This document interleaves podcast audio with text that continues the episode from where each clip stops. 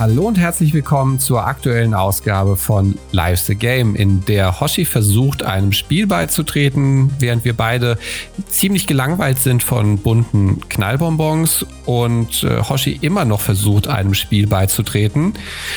Währenddessen kommen wir dem Messlabor in eurer Nähe auf die Schliche und ganz genau, Hoshi versucht immer noch einem Spiel beizutreten.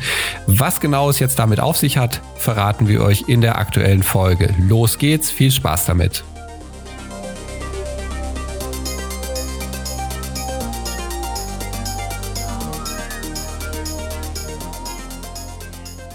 Moin Robbe, wie geht's dir? Gute Hoshi, ähm, mir geht's gut. Wochenende äh, ist im vollem Gange. Ich entspanne mich hart und habe mir gestern ein paar Netflix-Filme reingezogen. Ja, alles in bester Ordnung. Bei dir?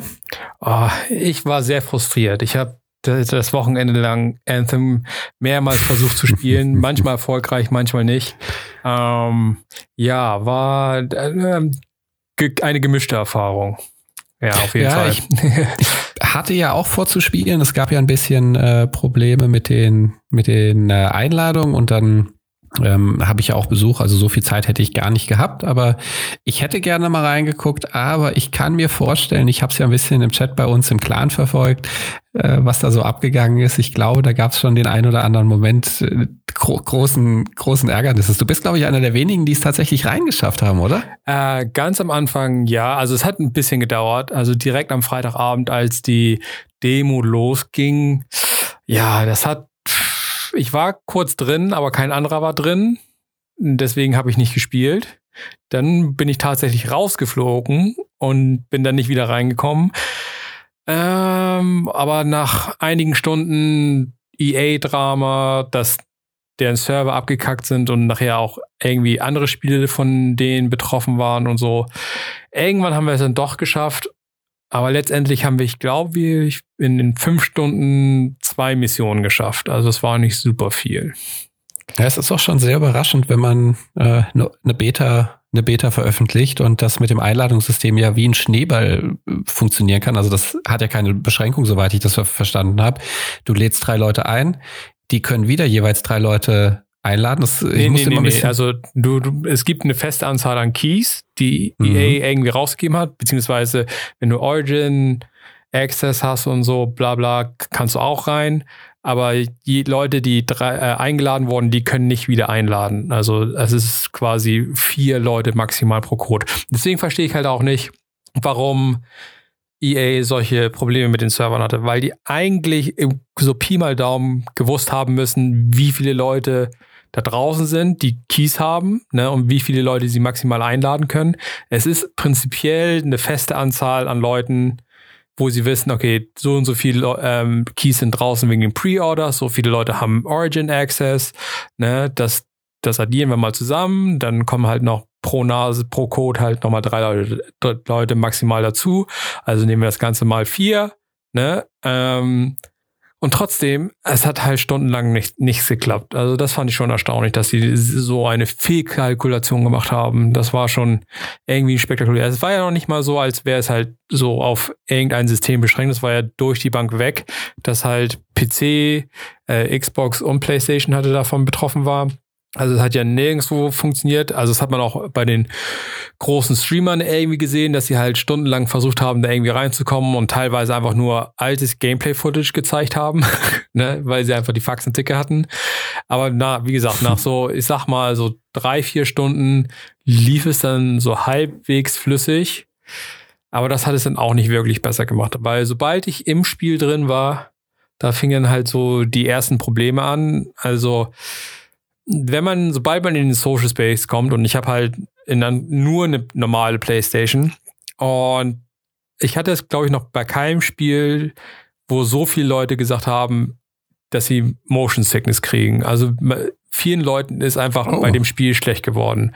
Also ähm, vor allen Dingen im Social Space, der läuft halt irgendwie aus irgendeinem Grund sehr unrund. Ähm, auch wenn man in, in die Grafikeinstellungen reingeht und den, den Motion Blur ausstellt, ne, äh, mhm. wird es zwar ein Tick besser, ähm, aber ich habe ähm, YouTube-Vergleiche gesehen und auch ein, ein befreundeter äh, von mir hat das noch, auch nochmal selbst irgendwie im Video-Editor nachgezählt. Also manchmal droppt das Ding unter 22, 20 Frames oder so.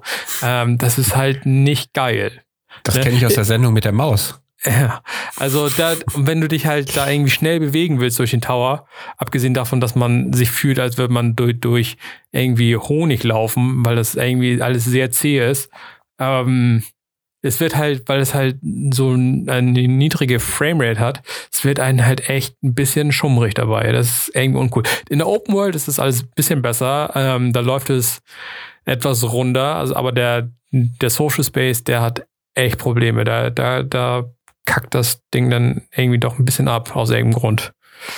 Ja. Schade zu hören, zumal das ja nicht die unwichtigste IP für EA ist. Ähm, ich weiß nicht, wann sie das letzte Mal so einen, ja, so einen Hammer rausgebracht haben, der auch so ambitioniert ist, also auch als Destiny-Killer beschrieben wird.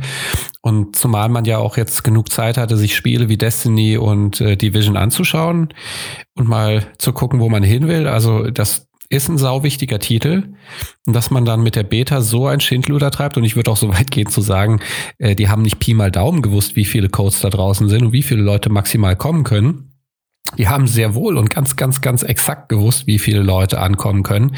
Wahrscheinlich haben sie es einfach äh, so wie ein, haben einfach ein Flugzeug überbucht, äh, die, die Server in dem Fall. Und offensichtlich ist die Rechnung nicht aufgegangen und es gab mehr Andrang als erwartet. Oder es waren vielleicht auch tatsächlich technische Schwierigkeiten, die, ähm, ja, die sie einfach so nicht in den Griff kriegen konnten.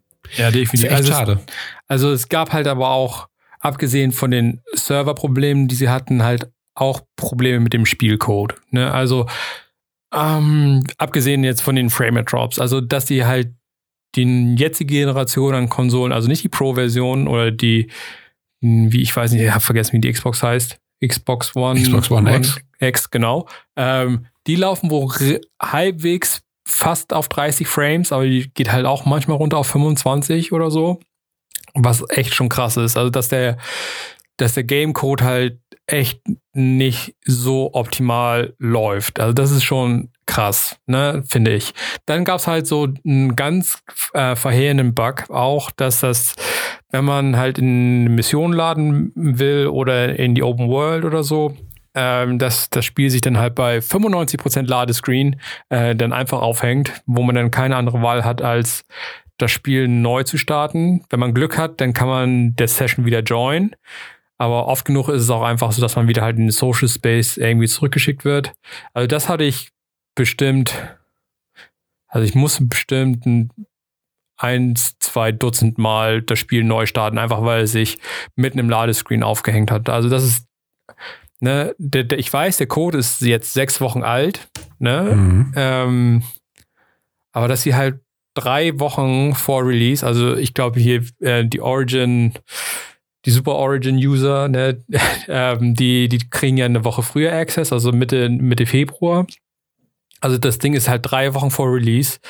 Und das, dass man nicht mal in eine normale Mission Problemflacherei reinladen kann, ist, finde ich, auch schon wieder so ein, ah, ein großes Problem. Nicht, nicht so cool.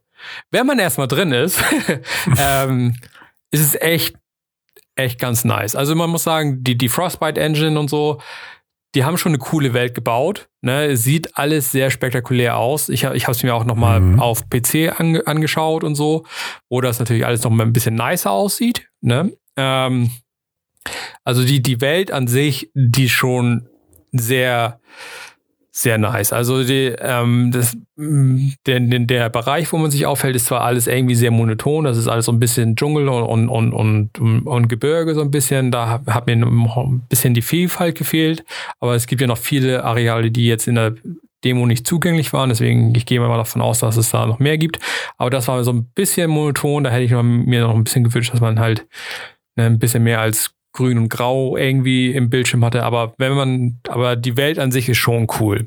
Ne? Und wenn man halt ähm, so in die Gameplay-Mechanik reingeht, muss man sagen, es ist an sich sehr solide, was sie da gebaut haben, äh, was Bioware da, da, gebaut hat. Also man hat schon dieses Gefühl, man ist Iron Man, man kann sich da relativ flink, je nachdem, was man sich für einen Javelin holt, durch die Gegend bewegen und in die Luft springen und anfangen loszufliegen und in der, in der Luft ähnliche Manöver zu machen und Raketen rauszuschießen aus, aus, der, aus dem Suit und äh, alle möglichen anderen Waffen. Das ist schon cool. Ähm, das hat auch Spaß gemacht, muss ich sagen. Was, wo ich tatsächlich ein Problem mit hatte, ist halt die Waffen an sich. Die haben, also ich weiß, es ist was anderes als, als Destiny oder Division, obwohl es wahrscheinlich mehr an Division dran ist, weil es halt Third Person ist.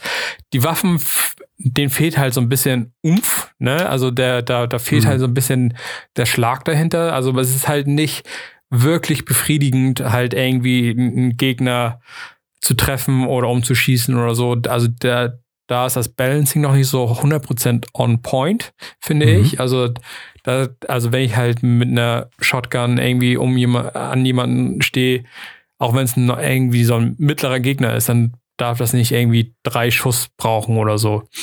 Ähm, das größte Problem mit, äh, die, die, mit der Waffe, die ich hatte, war irgendwie die Sniper. Die war völlig unbefriedigend. Das wäre, als würde ich mit irgendwie einen, warmen Luftstoß um mich rumschießen. es war mega lächerlich. Also da, der, da ist tatsächlich die einzige Waffe, wo man halt so First Person dann halt drin ist. Ähm, und die hat halt kein Bums, die Waffe. Ne, es war völlig unbefriedigend, die irgendwie abzufeuern.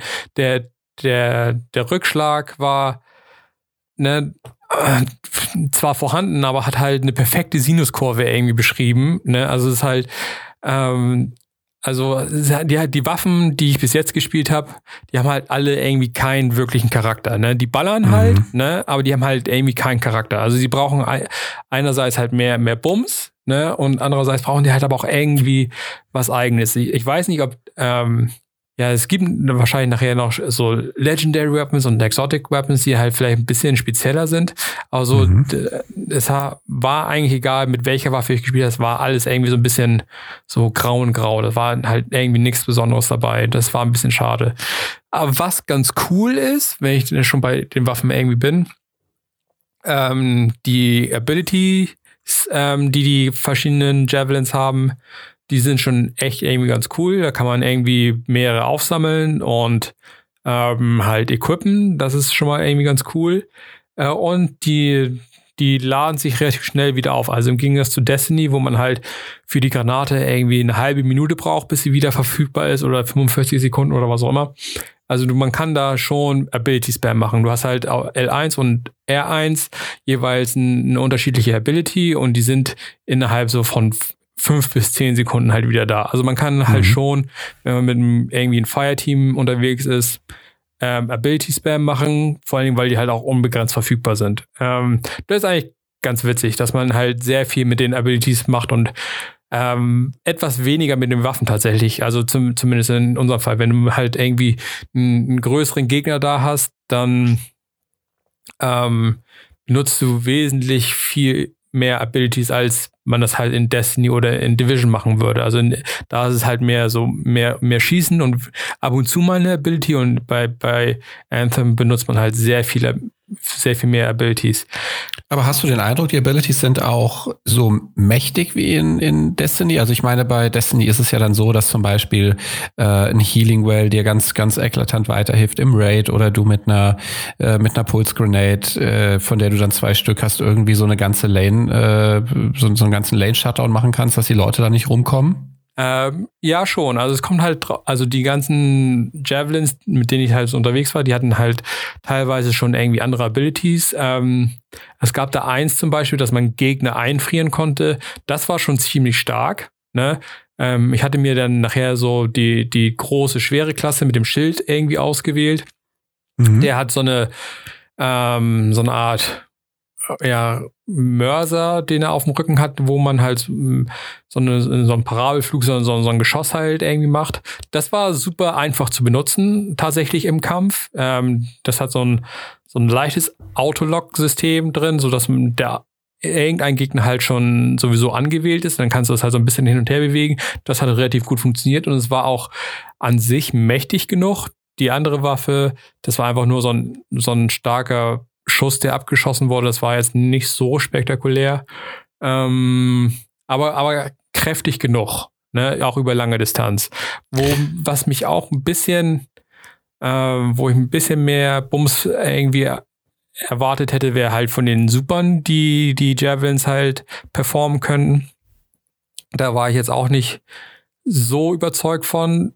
Ähm, ich habe jetzt selber zwei Super gespielt, aber halt andere Super halt gesehen, ne, die, die in meinem Team drin waren.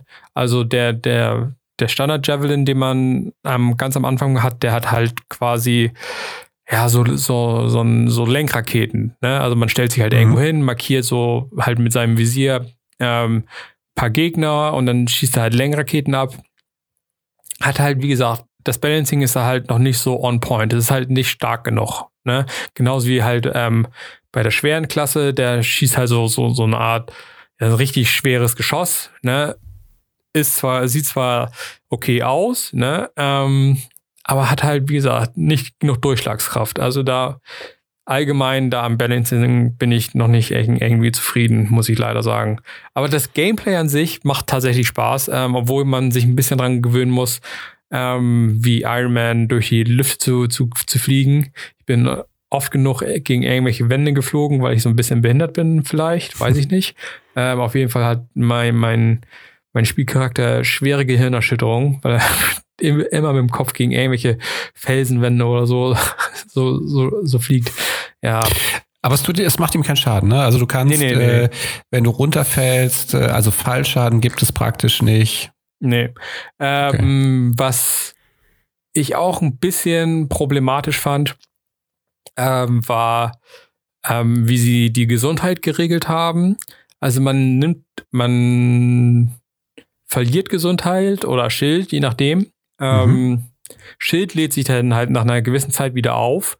Gesundheit halt, wenn man auf, sagen wir mal, ein Prozent runtergeht, dann füllt sie sich automatisch zwar auf, wieder auf ungefähr ein Viertel oder so, ne, aber halt nicht weiter. Und wenn du halt in einer richtig problematischen Situation bist und nirgendwo Health rumliegt, wird die problematische Situation nicht wirklich besser. Also wir hatten das halt tatsächlich einige Male, ähm, dass wir einfach nicht vorangekommen sind, weil wir in irgendeinem Safe Spot waren, einfach nur, weil nirgendwo Health rumlag und wir halt von irgendeinem Punkt X, wo uns keiner treffen konnte, minutenlang einfach nur unsere Abilities benutzt haben, weil wir nirgendwo Health aufsammeln konnten. Ne? Ähm, und deswegen konnten wir auch irgendwie niemanden resen, weil die halt zu weit weg waren, um halt dahin zu fliegen, ohne beschossen zu werden. Also, das war, also bei Destiny ist es halt so, dass man halt nach ein paar Sekunden, wenn man halt keinen, keinen Schuss abkriegt, seine volle Health und sein volles Schild zurückgeneriert. Ne? Und das ist hier halt nicht der Fall. Also wenn du halt am Arsch bist, bist du am Arsch. So. Auch ein Punkt mehr, wo sie Richtung Division gehen dann am Ende, ja. weil du dich da ja auch heilen musst mit deinen Abilities. Wie ist das denn eigentlich? Ähm, wie fühlt sich das denn an? Du hast ja Javelins, das heißt, du bist, ähm, du bist eine Figur, nicht wie bei Destiny zum Beispiel drei Figuren. Und diese Figur hat prinzipiell Zugriff auf alle Javelins. Javelins sind diese Anzüge, in die du steigst. Es gibt, glaube ich, ähm, am Ende fünf Stück glaube vier. Vier? Okay, also vier? lass es vier sein. Ähm, das sind dann im Prinzip, entspricht das dann vier verschiedenen Klassen, die du spielen kannst. Genau. Wie viele waren schon alle vier Javelin, Javelins anwählbar? Also konnte dein Charakter alle vier Javelins auswählen oder gab es da eine Beschränkung? Äh, jetzt in der Demo war das so, dass du halt mit einem Javelin angefangen hast und wenn du die ersten zwei Missionen, glaube ich, gespielt hast, dann musstest du dich entscheiden, welchen du ausprobieren möchtest. Ähm, und dann warst du halt auf den beschränkt. Also du kannst nicht alle vier ausprobieren, glaube ich, so wie ich das gesehen habe. Ähm, kann mich da natürlich irren, aber so ist es mir ähm, vorgekommen, dass du halt dich auf ein, ein, ein Javelin beschränken musst. Also dass du im Endeffekt zwei, zwei Javelins hast. Okay. Ähm, also wird das auch wahrscheinlich so von dem, von der ganzen Ökonomie her darauf hinausläufen, dass du dich irgendwie spezialisieren musst. Also ich denke schon, dass du im, im, im vollen Spiel wirst du alle vier haben auf jeden Fall. Ähm, aber jetzt in, in der Demo war es halt, du kannst, du konntest zwar alle vier anwählen, aber du musstest dich auf zwei beschränken. Letztendlich. Okay. Also. Und dann geht es wahrscheinlich, es gibt, äh, das geht von schwer nach leicht und äh, da darf man sich dann eben das vorstellen, was man erwartet.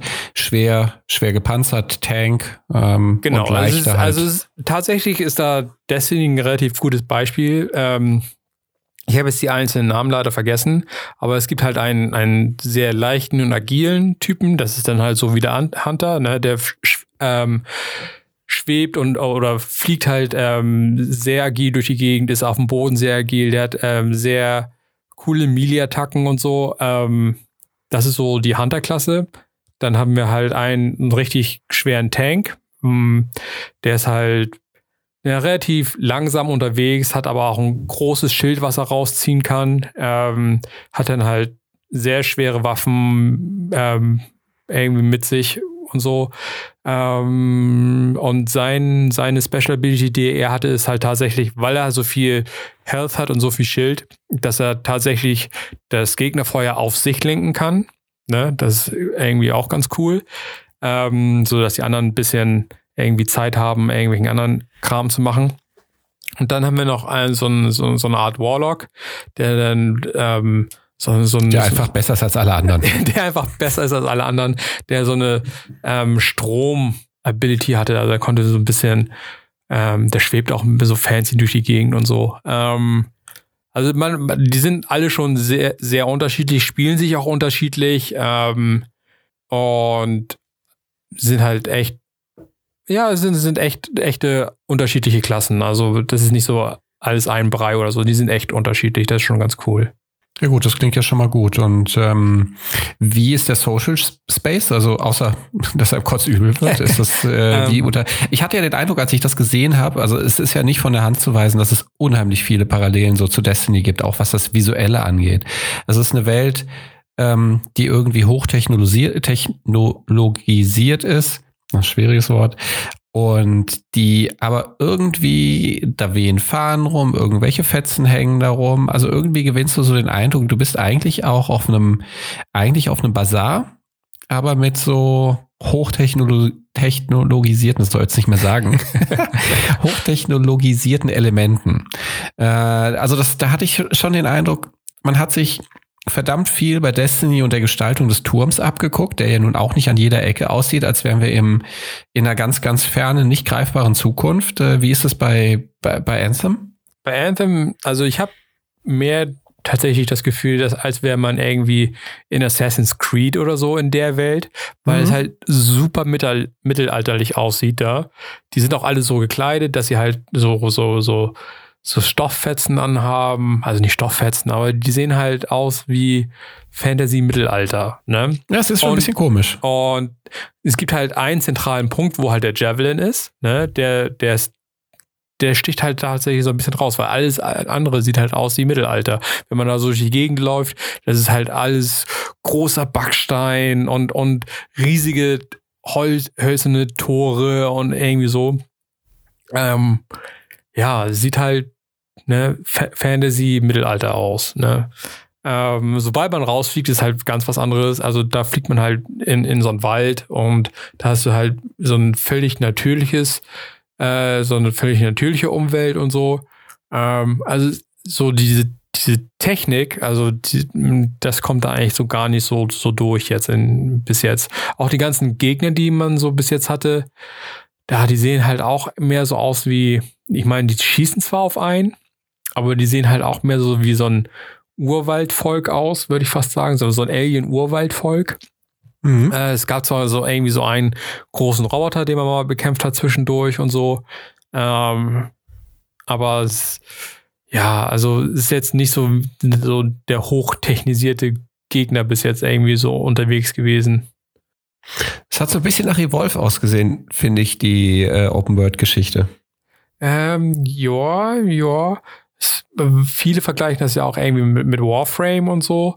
Ähm, also die, wie gesagt, die Open World und das, die eigentliche Grundmechanik von dem Spiel sind echt gut. Also ähm, da ist schon sehr viel Arbeit reingegangen.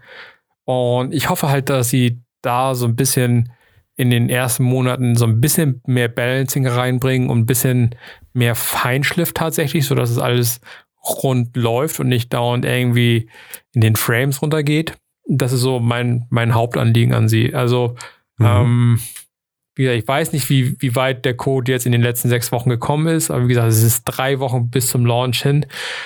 Ah, ich, ich, die müssen, also so wie das Spiel jetzt ist, würde ich es mir tatsächlich zum Launch nicht holen, muss ich leider sagen. Ich habe mich mega drauf gefreut auf dieses Spiel.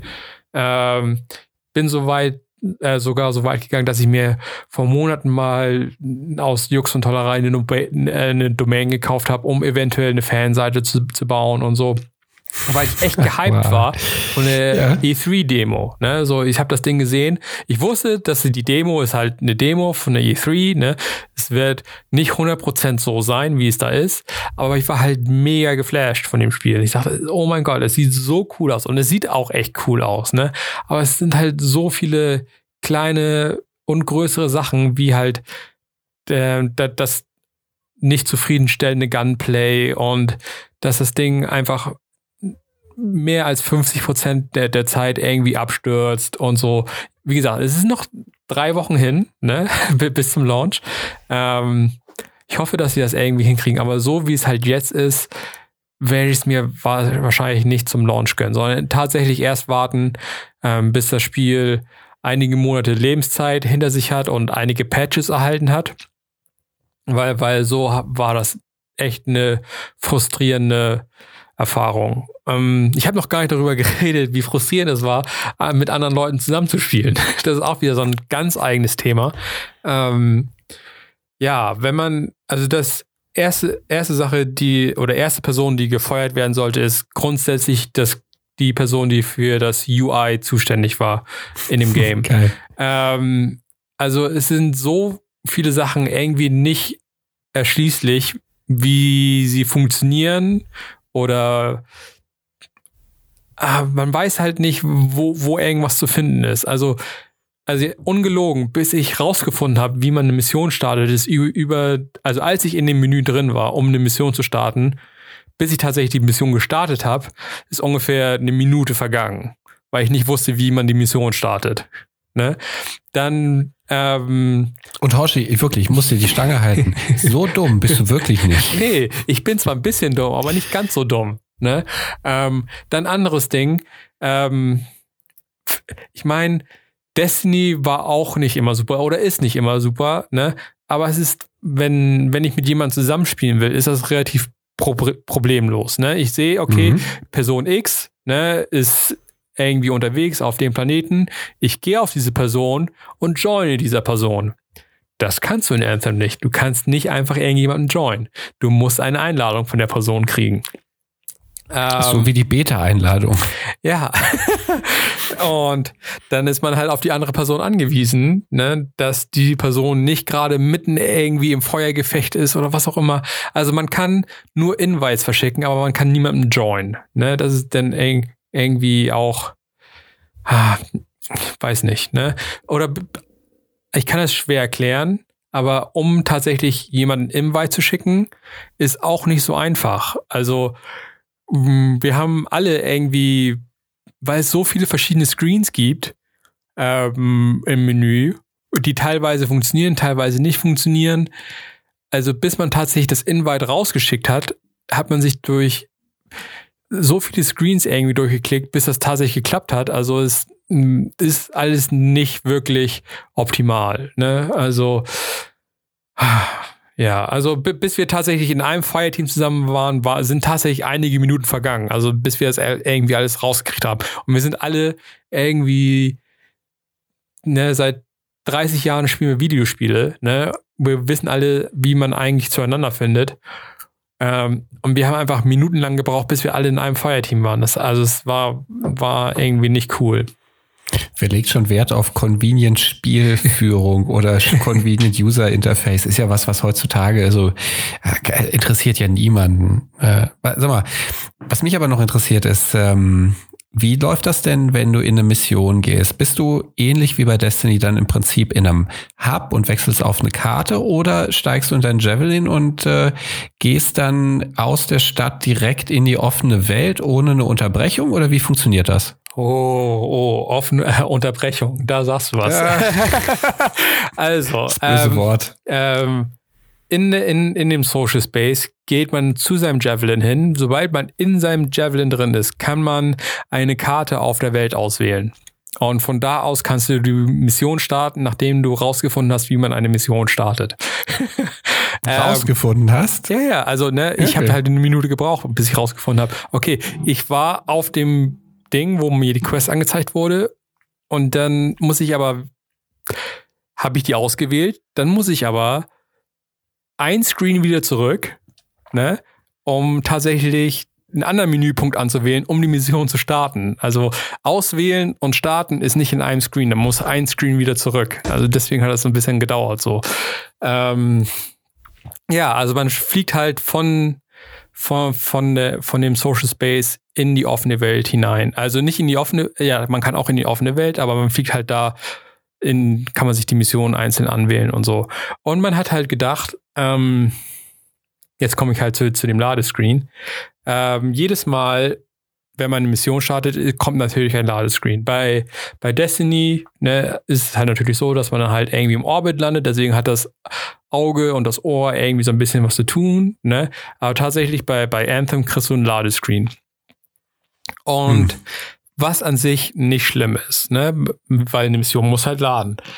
Womit ich ein Problem habe, weil es ja ein Open-World-Spielen sein soll, alle, also wenn man in dem freien Areal ist, wo die Mission irgendwie abläuft, ähm, oder in der Open World, das ist völlig unabhängig, ähm, sobald man ein neues Areal betritt, ne, sei es irgendwie jetzt in, dem, in den verschiedenen Missionen kam es halt vor, dass man irgendwie in eine Höhle geht oder dann halt wieder raus aus der Höhle oder in einen anderen Bereich in der Höhle oder so.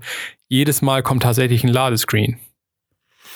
Uh, das ähm, ist also nicht so wie das äh, Ding bei Destiny, dass du ab und zu mal irgendwie an einer Stelle in, in einer Sandbox hast, also auf einem Planeten, wo es dann kurz, äh, wo dann kurz irgendein zusätzlicher Inhalt geladen wird, sondern du wirst richtig rausgerissen, oder? Ähm, ja, also ähm, wie gesagt, wenn du halt in, in zum Beispiel in Destiny auf, nehmen wir die Erde, ne? Wenn du auf der Erde landest, ne, du kannst theoretisch nonstop durch die ganze Erde fahren. Ne? Also da, da lädt ja nichts Besonderes rein. Du kannst ja einfach in den Lost-Sektor ja. reinlaufen, du kannst wieder rauslaufen, du kannst einmal durch die ganze Map fahren und in irgendeine Forge reingehen. Okay, die Forge lädt dann tatsächlich neu, weil das ein separates Event ist. Ähm, aber du kannst durch die ganze Welt problemlos fahren. Das kannst du bei Anthem nicht. Selbst wenn du in eine Mission reingeladen bist, wenn du halt, wie gesagt, in eine Höhle reingehst oder so oder aus der Höhle wieder rausgehst, äh, kommt ein ganz normaler Ladescreen, wo dir ein Tooltip angezeigt wird und ein Ladebalken und so. Ähm, also es ist nicht 100% Open World, also so für den, meinen Geschmack. Also du wie gesagt, alle zwei Minuten oder meinetwegen, wenn du ein längeres Feuergefecht hast, meinetwegen auch alle fünf Minuten. Aber ähm, sobald du halt in ein neues Areal trittst, kommt ein Ladescreen. Ja gut, das ist natürlich nicht, nicht so schön. Ich stelle es mir zumindest nicht so schön vor. Nee, also, also es, es, es, zieht einen halt so ein bisschen raus, weil es halt so völlig unnötig ist. Ne? So, du bist halt in eine, also in der allerersten Mission ist es direkt so, du startest die Mission, dir wird ein Wegmarker angezeigt, der meinetwegen 100 oder 200 Meter weg ist. Du fährst dahin oder fliegst dahin, ne? Und stehst halt vor den Höhleneingang und dann kommt ein Ladescreen. Und ich so, warum?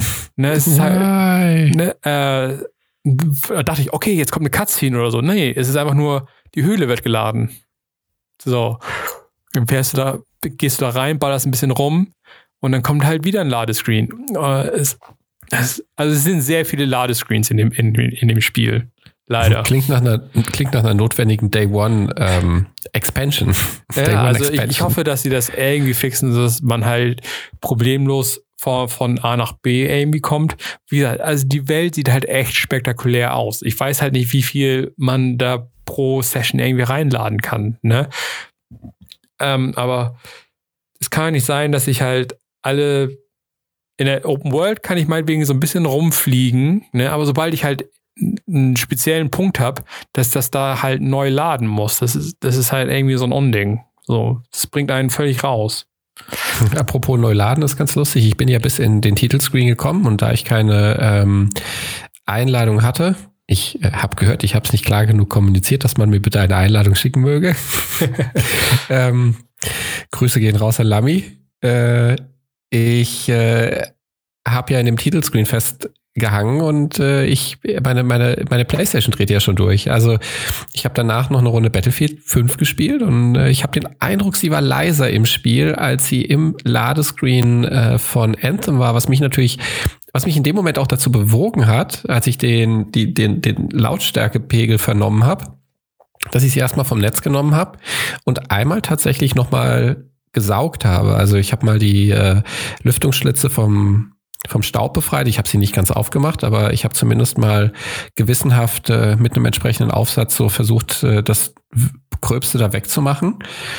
Also Anthem scheint, äh, also so langsam äh, wird es Zeit, dass, äh, dass man, ich glaube, dass man eine neue Konsolengeneration einläutet. Ja, also das hat man dann halt auch gesehen.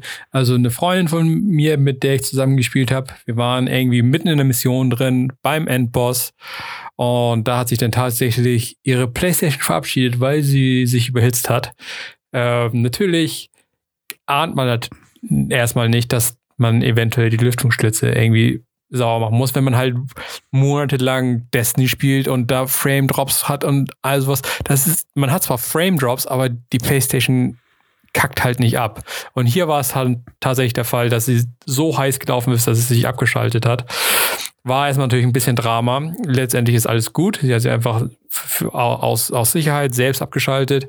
Aber das zeigt erstmal, was das, äh, was Anthem halt für eine Last auf, auf die Konsole ähm, ja irgendwie bringt. Also es ist schon nicht unerheblich. Also sie ist durchweg sehr laut. Ne, ich meine, der Lüfter von der PlayStation bei mir muss ich sagen. Hm.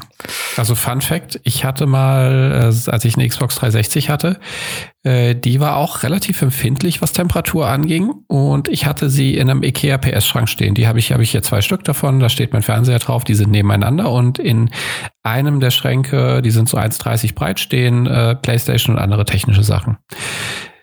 Als ich dann festgestellt habe, immer wenn es Sommer wurde, hat sich die Xbox verabschiedet und wollte nicht mehr. Also die hat sich auch abgeschaltet, weil überhitzt, auch wenn die Lüfter völlig in Ordnung waren. Ähm, aber dann habe ich tatsächlich mal äh, die Rückwand aufgeflext und habe äh, in die Abteilung, in die äh, Abteilung, wo die, wo die Konsolen standen, wo die PlayStation stand, wo die Xbox stand, jeweils immer ein rechteckiges Teil ausgeflext und nach oben gebogen. Es ist wunderbar, um da so eine Steckerleiste draufzulegen, ganz nebenbei. aber seitdem tatsächlich äh, funktioniert das. Also wenn die Abluft, die hinten rausgeblasen wird, auch hinten weg kann und sich nicht irgendwie in so einem Ding verfängt. Äh, kleiner Tipp an Lev, ich weiß nicht, ob sie die irgendwie drin hat oder nicht, aber na gut, es hat ja bisher immer funktioniert. Äh, geschlossene Räume für so Konsolen immer irgendwie schlecht, wenn sie ihre eigene heiße Luft wieder einatmen dann am Ende des Tages. Aber wie gesagt, man, man hatte halt, also die, die PlayStation muss auch bei Destiny teilweise relativ schwer arbeiten. Ne? Mhm. Ne? Also merkt man ja, wenn man irgendwie im, im ein Blind Well oder so ist und alle einfach mit ihren Supern abgehen und einfach nur noch jeder dritte Frame quasi gezeigt wird. Also ähm, die arbeitet da auch schon ordentlich, ne? Aber dass sie halt da mitten im, im Gefecht, ne, wo noch nicht mal wirklich was Spezielles passiert ist, glaube ich, ähm, wenn ich mich zurückerinnere, sondern es war einfach ja, war halt ein Endboss. Da waren halt der Endboss und eine Handvoll andere Gegner. Und das war so hart, dass die PlayStation hat gesagt: Tschüss, ohne mich, Leute. Hm. Ne, ich habe da keinen Bock mehr drauf. Ja, das ist schon, schon. Naja, ich glaube, an die Performance kann man sicherlich noch mal gehen. Vielleicht lässt sich da noch ein bisschen was optimieren vor Launch. Ähm, so Kleinigkeiten. Was sie sicherlich machen müssen, ist äh, die Serversituation und die ganzen äh, Missionsgeschichten in den Griff bekommen. Ja, das werden wir nächste Woche sehen, wo die Open Beta ist, wo ähm, eine unbekannte Anzahl an Menschen in die Beta reinschauen wollen. Mal gucken, ob das Wasser läuft. Also ich, sind wir gespannt. Wir, ähm, ich, für mich auch nochmal eine Möglichkeit reinzuschauen. Ich äh, hab da Bock drauf. Was mich natürlich freuen würde, ist, wenn es grandios in die Hose geht, da muss ich mir nämlich keine Gedanken machen, ob ich jetzt äh, noch was Drittes auf die Speisekarte setze. Eigentlich ähm, habe ich ja tatsächlich vor, auch wieder bei Destiny, Destiny mehr ins Endgame einzusteigen. Es ist ja ein geiles Game, es macht mir Spaß und äh, die meisten meiner Freunde spielen's. Das ist geil und eigentlich will ich mir jetzt nicht noch Gedanken machen, um irgendwie äh, ein drittes Game in der Reihe, was ich jetzt dazu nehmen muss. Äh, gerne gucke ich nochmal in Division, wenn es rauskommt. Division hat mir eigentlich immer Spaß gemacht. Ich fand, das war ein cooles Game. Und ich glaube, Division hat noch viel, viel, viel Potenzial, äh, um es aufzubohren, auch was, äh, was so ein bisschen Charaktergestaltung angeht. Also ich glaube, wenn man so die Sachen mitnimmt, die man im ersten Teil gelernt hat, könnte das natürlich auch nochmal ein richtig, richtig geiles Game werden. Aber wenn Anthem jetzt nicht so geil wird, wie alle hoffen, würde, muss ich gestehen, würde, würde mich das nicht wenig freuen, weil so komme ich nicht in die Bredouille und äh, muss meine Zeit noch auf ein drittes Spiel verteilen, neben Destiny und Battlefield 5. Also ich hoffe, wie gesagt, ich bin eigentlich großer Fan von dem Spiel. Also ich habe ich hab, ich hab die Hoffnung, dass es irgendwann gut ist, aber leider nicht zum Launch. So wie ich jetzt so den Eindruck gemacht habe. Also ich habe die Hoffnung, dass Bioware es hinkriegt, irgendwie eine richtig geile Story zu erzählen. Und wie gesagt, das eigentliche Gameplay ist recht solide. Ne? Wenn sie halt äh, das UI besser machen und ein bisschen mehr Waffenbalancing reinbringen, ähm, dann bin ich schon fast zufrieden. Ne? Aber so wie die Demo halt jetzt war, ist es halt in keinem Zustand, wo ich das irgendwie gerne spielen wollen würde. Also dafür ist es mir zu, zu, zu schlecht, leider. Äh, weil ich halt echt große Hoffnung für das Spiel habe. So ich persönlich. Ich würde es halt gerne viel spielen, aber so wie es halt jetzt ist, ist es halt leider echt nicht gut muss ich sagen. Du hattest ja vorhin schon mal den Vergleich zu Warframe angestellt an einer Stelle, äh, beziehungsweise Warframe fallen lassen. Klingt ein bisschen für mich danach, wenn es schlecht läuft, müsste das ein Warframe werden, weil es am Anfang irgendwie nicht so läuft und äh, dann natürlich irgendwie ne, mit, Patches, mit Inhalten und eben mit Änderungen geupdatet werden. Und äh, Warframe genießt ja mittlerweile doch ein recht hohes Ansehen. Also das ist ja doch ein recht gutes Spiel geworden. Ich glaube nur, das Problem ist, das ist jetzt ein bisschen äh, alles sehr weit in die Zukunft gedacht und ein bisschen pessimistisch, aber ich glaube, das Problem ist, dass äh, so ein AAA-Titel einfach nicht die Zeit eingeräumt wird, gerade wenn es bei einem Publisher wie EA dann läuft, dass da äh, ewig nachgebessert wird und äh, dran festgehalten wird. Aber lassen wir uns überraschen. Also ich glaube prinzipiell, dass sie den ganzen, den, den ganzen Kram in den Griff kriegen werden bin ich eigentlich von überzeugt. Äh, so die letzten EA-Titel, die rauskamen, so die, die ich gespielt habe, da war natürlich immer was am Anfang, das nicht so ganz äh, hingehauen hat. Wir erinnern uns an, an das schöne Mass Effect 4. Da war ja einiges im Argen. Äh, aber da haben sie es ja auch hingekriegt, so über kurz oder lang die Kurve noch zu bekommen, auch wenn es natürlich fast zu irre, irreparablen Schäden geführt hat am Anfang, dass sie das nicht auf die Strecke gebracht haben.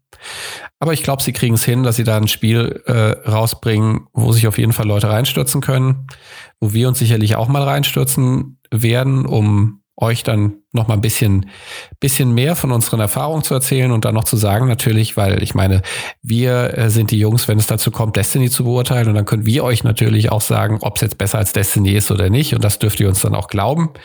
Aber äh, ich denke, ja, wann kommt's raus? In drei Wochen? In drei Wochen für die Origin Superbesitzer und am 22. Februar für alle Normalsterblichen. Naja, also es wird noch, wird noch, die armen Jungs von Bio werden noch ein paar extra Schichten schieben müssen. Das Ende ist in Sicht, der Silberstreif am Horizont. Bleibt tapfer, äh, bleibt standhaft, macht weiter, ihr habt es bald hinter euch. So, nun habe ich genug über Anthem abgeraged. Was hast du denn so am Wochenende gemacht? Ja, tatsächlich äh, lief Netflix wieder mal. Ich wollte, hatte mir vorgenommen, wir hatten ja auch drüber gesprochen, wir wollten ein bisschen über Polar sprechen. Äh, ein Film mit Mats Mikkelsen, eine Comic-Verfilmung von äh, Dark Horse Comics. Dark Horse äh, hat ja auch bereits für Eve Online, manche kennen es, also ich bin nicht so in der Comicwelt drin, wird man wahrscheinlich später noch merken, aber ähm, Dark Horse ist mir zum Beispiel bekannt von den Eve Online Comics, die sie gemacht haben. Und äh, Hoshi, hilf mir, es waren bestimmt noch ein paar andere dabei. Kennst du vielleicht noch ein paar? Ah, mir ist der Name einfach nur ein Begriff. Ich weiß jetzt nicht genau aus dem Kopf, was sie noch so gemacht haben, leider. Aber mir ist es auf jeden Fall ein Begriff. Also es gibt wohl eine Graphic Novel zu ähm, Polar, Auftragskiller, der äh, zu, zurückgezogen lebt und äh, ich glaube mit seinem Business nichts mehr zu tun haben will. Äh, kann auch sein, dass ich auch das schon äh, durcheinander bringe, aber äh, der Film ist auch so ein bisschen selbst dran schuld. Wir machen es mal, wir machen es mal kürzer. Der Film hat mich relativ schnell verloren. Also ähm, äh, Second Screen Time war bei dem Film sehr hoch. Ich hatte den Trailer gesehen und hatte ein bisschen die Hoffnung, dass, also ich habe erwartet, dass er ein bisschen abgefahrener wird, aber ich habe gehofft, er wird ein bisschen, ein bisschen mehr down to earth, eher so in die Richtung John Wick, was nicht heißt, dass mir John Wick gefällt. Äh, John Wick gefällt mir überhaupt nicht. Ein, uh. Ein äh, richtiger Kackfilm. Äh, Bester Actionfilm seit Jahren. Aber egal, mhm. wir reden wie über Polar. Oder Polar. Das ist gut, sonst das bräuchte ich wirklich ein bisschen länger. Äh, sonst wird das so eine kleine Fantasy 15 Geschichte. Mhm. Wer sich erinnert, das wird nicht gut für John Wick ausgehen. Und äh, Paula, ich mag Mats Mikkelsen sehr gerne. Finde ich großartig. Ich habe nur immer Probleme, ihn in den Originalversionen zu verstehen. Auch diesmal musste ich den, äh, den TV recht laut drehen und, und genau hinhören. Aber was ich ja dann später eh nicht mehr wirklich gemacht habe, weil ich eh den Eindruck hatte, es war recht äh, irrelevant, was er so alles erzählt und was die anderen Charaktere erzählen. Es ist ein quietschbuntes äh, Baller-Epos. Also es wird äh, viel geschossen. Er ist sehr brutal. Ähm, sehr comic-esque. Also ich habe manchmal den Eindruck gehabt, ich finde mich so ein bisschen in Borderlands wieder. Was prinzipiell nicht schlecht ist, weil ich mag Borderlands sehr gerne. Aber die Introduction von den Charakteren und so die Art, wie sie aufgetreten sind, wie sie aussahen, hat mich doch sehr an Borderlands erinnert. Das war dann aber leider der einzig positive, positive Querverweis zu Borderlands, den ich ziehen kann. Weil, wie gesagt, ansonsten ähm, hat mich der Film wirklich schnell verloren. Äh, Teilweise sind schöne Bilder dabei, gerade so die Landschaftsaufnahmen, die äh, in den Bergen entstanden sind, wobei da hundertprozentig auch die Hälfte CGI war. Ähm, und es war mir einfach, es, es war mir einfach too much. Wie gesagt, ich mag John Wick nicht, aber John Wick muss ich dazu gute halten und die wenigsten, die mich kennen, hätten das aus meinem Mund oder würden das, was jetzt kommt, erwarten. Das hat John Wick besser gemacht. Also da ist er doch eher in, in einer Welt geblieben, mit der man was anfangen konnte. Es waren im Endeffekt ja auch andere Sachen, die mir an John Wick nicht gefallen haben. Aber das ähm, ist bei Polar komplett irgendwie unten rausgefallen. Ich fand den, ja, so diesen, äh, diese Gegensätzlichkeit von Mats Mikkelsen und der Art des Films fand ich ganz interessant.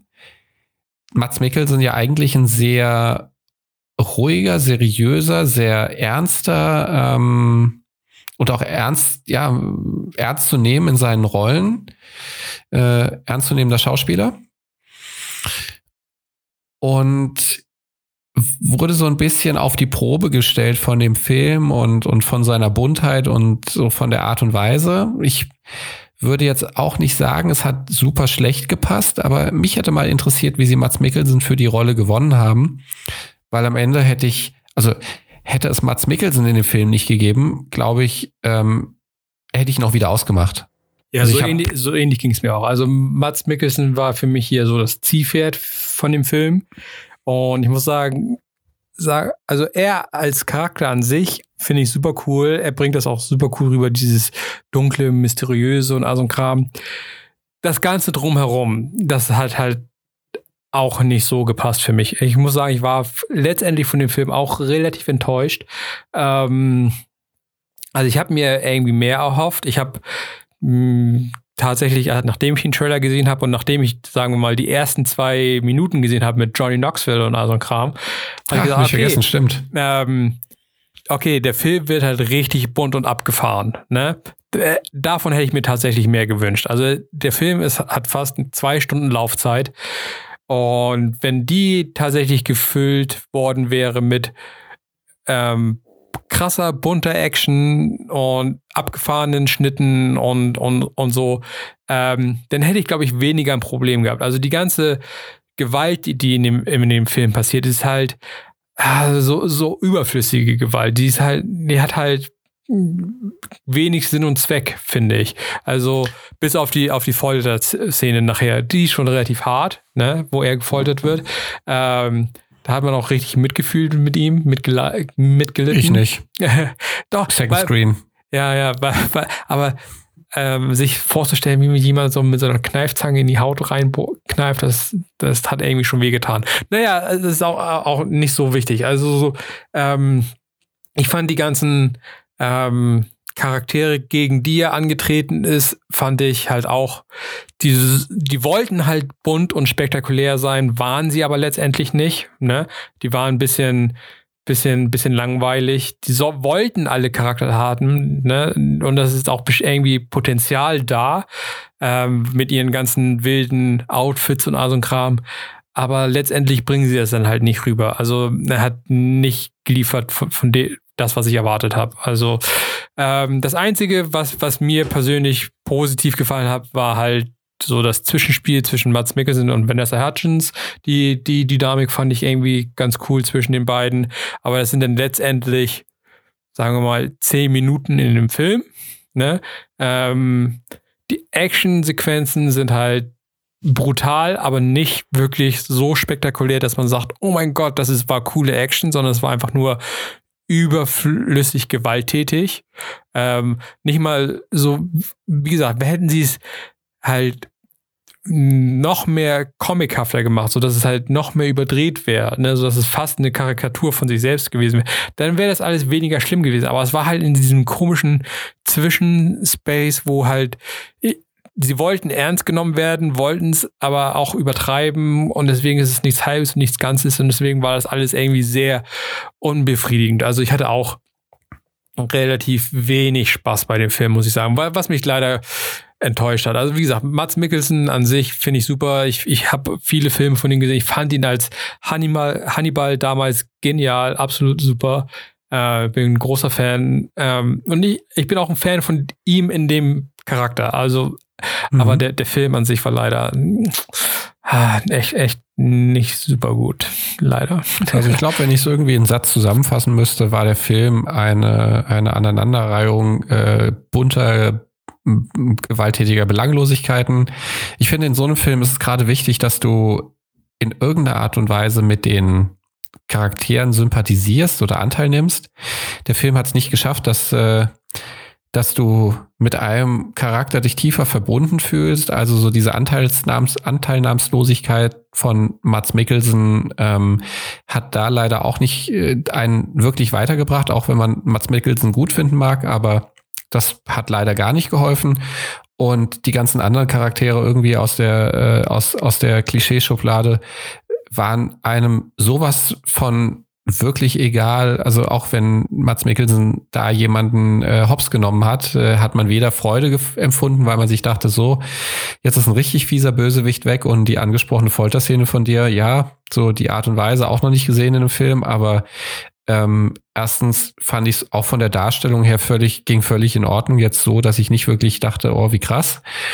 Und ähm, zum anderen hat ja auch der äh, Hauptcharakter ihm es einem leicht gemacht, eben darüber hinwegzusehen. Und man wusste genau, ja, okay, es ist nur eine Frage der Zeit und er lässt das über sich ergehen. Also, also völlig, völlig, ähm, völlig nicht geschafft, äh, den, also mich als Zuschauer auf die Seite des Films zu ziehen und äh, Interesse für das zu erzeugen, was da passiert und irgendwie nur durch bunt und lautes Peng Peng, weiß nicht, ja, dann lieber, dann lieber so ein Film mh, hm, wie zum Beispiel Last House on the Left, wo du wirklich, oder Taken, der erste, wo du wirklich äh, ähm, eine, auf dich auf eine Seite schlägst äh, auch wenn es vielleicht eine Seite ist, die, die irgendwie moralisch verwerflich ist, wo du dich dann danach fragst, so, oh, sollte ich mich überhaupt auf diese Seite stellen? Kann ich es überhaupt gut finden, was da passiert?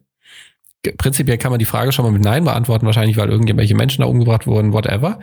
Aber ähm, du stellst dich trotzdem irgendwie auf die Seite und stellst fest, ja, okay, ich ergreife Partei und ich möchte, dass der Typ den jetzt richtig den Arsch versohlt ist mir in Polar völlig abgegangen. Also wirklich, hätte, hätte auch Mats Mikkelsen nach, nach einer halben Stunde tot sein können, hätte mich auch nicht interessiert.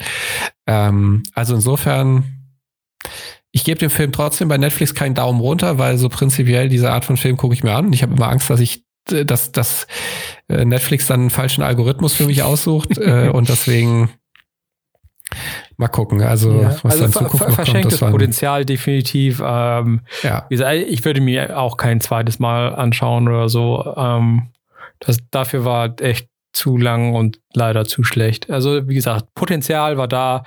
Ich war auch ein bisschen, bisschen gehypt vom, vom Trailer, aber man hat hier auch wieder gesehen, der Trailer hat den ganzen Film ruiniert. Die haben so viele, also die paar Szenen, die irgendwie gut in dem Film sind, die haben sie irgendwie schon vorweggenommen.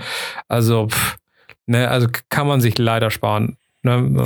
Ja, also definitiv die Empfehlung. Ähm, zwei Stunden lieber ein schönes Nickerchen auf der Couch machen äh, und Musik anmachen oder drei Fragezeichen hören oder äh, die Wohnung putzen oder Fußnägel schneiden, whatever. macht, macht irgendwas Sinnvolles mit eurer Zeit. Den Film braucht ihr euch nicht angucken.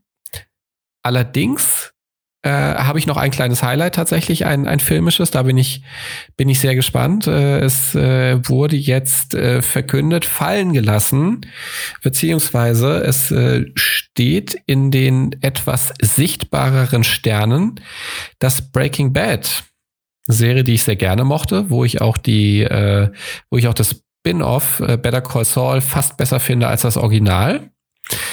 Ähm, es soll einen Breaking Bad Film geben der sich, äh, also angekündigt war er ja schon äh, letztes Jahr. Also da wurde ja schon gesagt, es soll ein Breaking Bad von Vince Gilligan geben.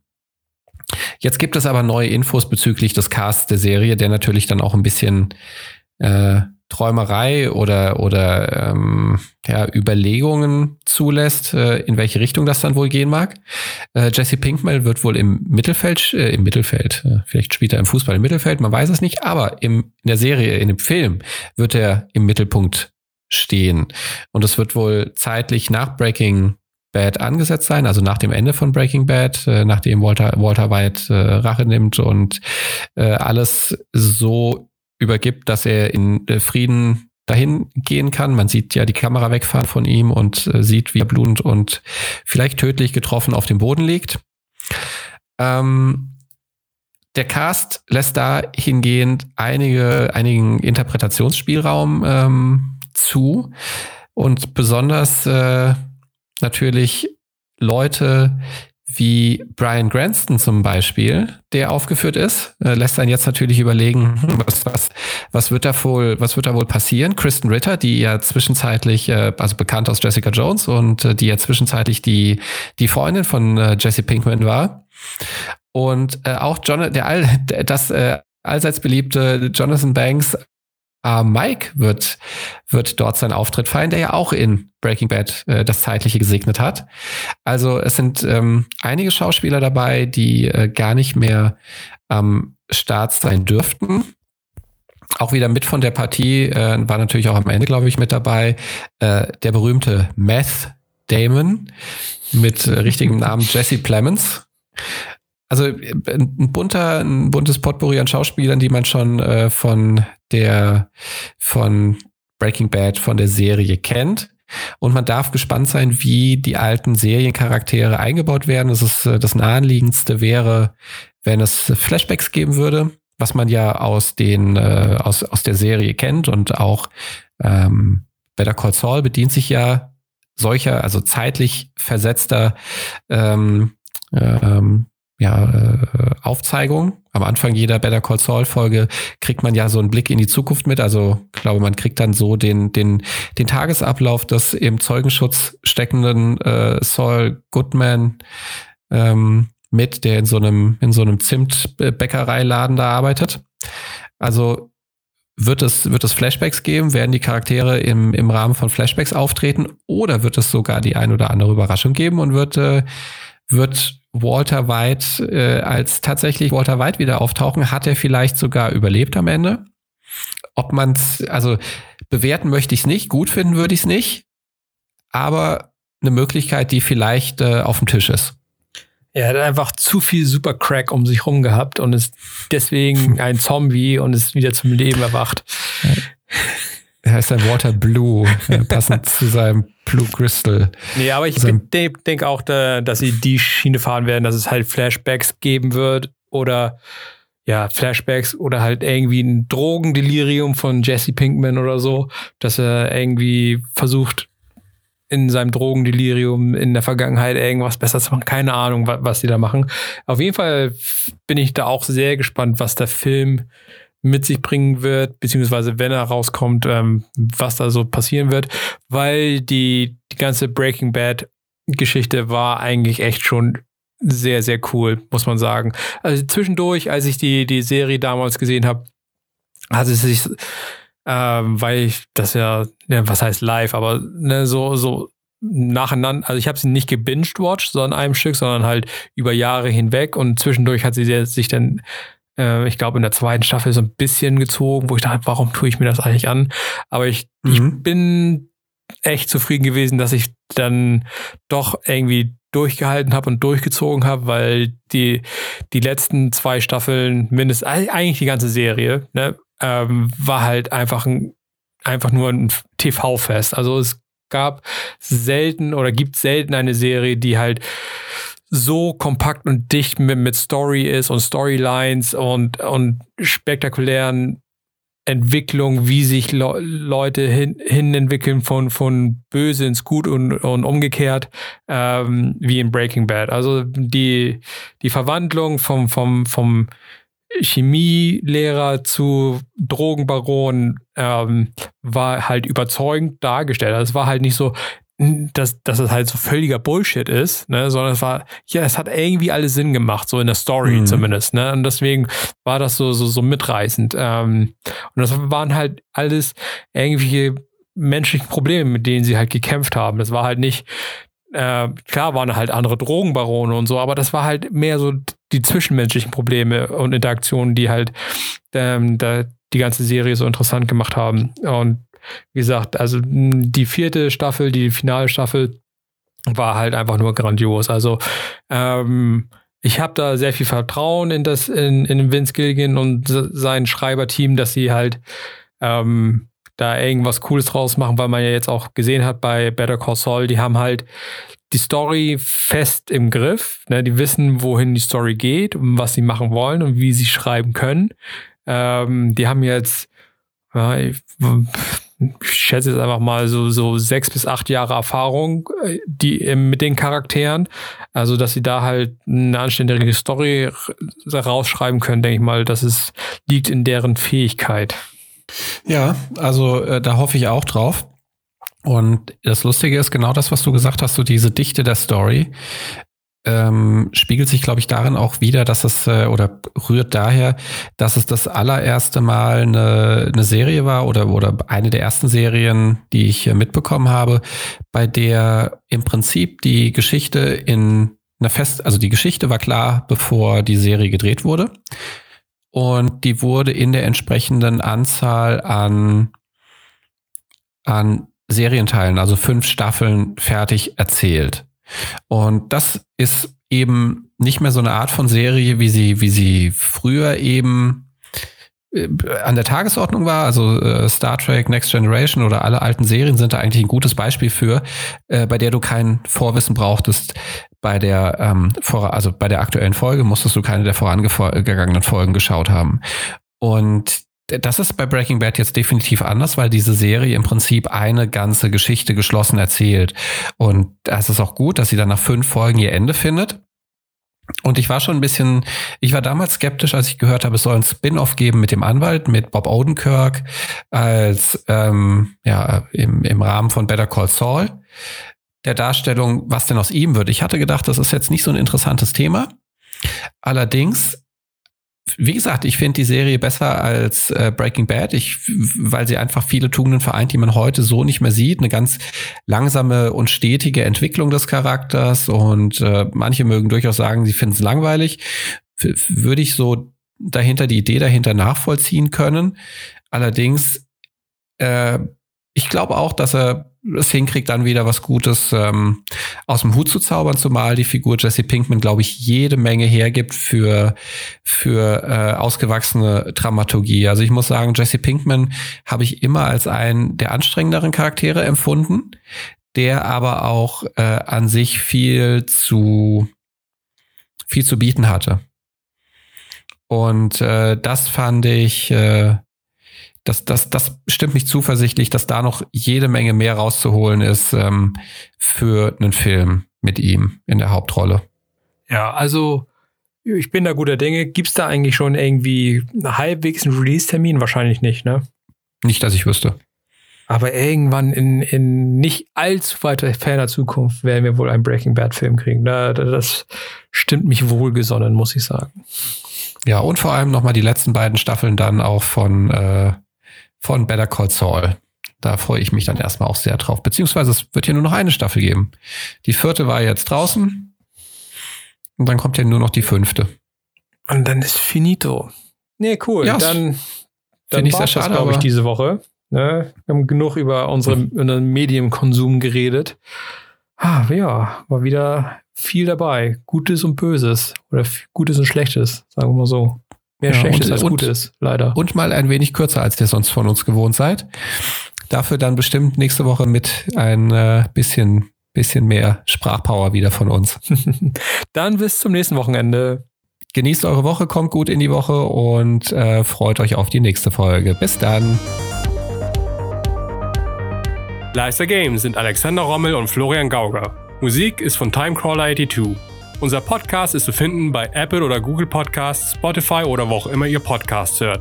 Bei Fragen oder Anregungen schickt gerne eine Mail an leistergamepodcast at gmail.com. Alles ein Wort. Wenn euch der Podcast gefallen hat, shared es bitte mit euren Freunden oder hinterlasst ein positives Rating. Es hilft uns enorm. Vielen Dank fürs Zuhören und bis zum nächsten Mal.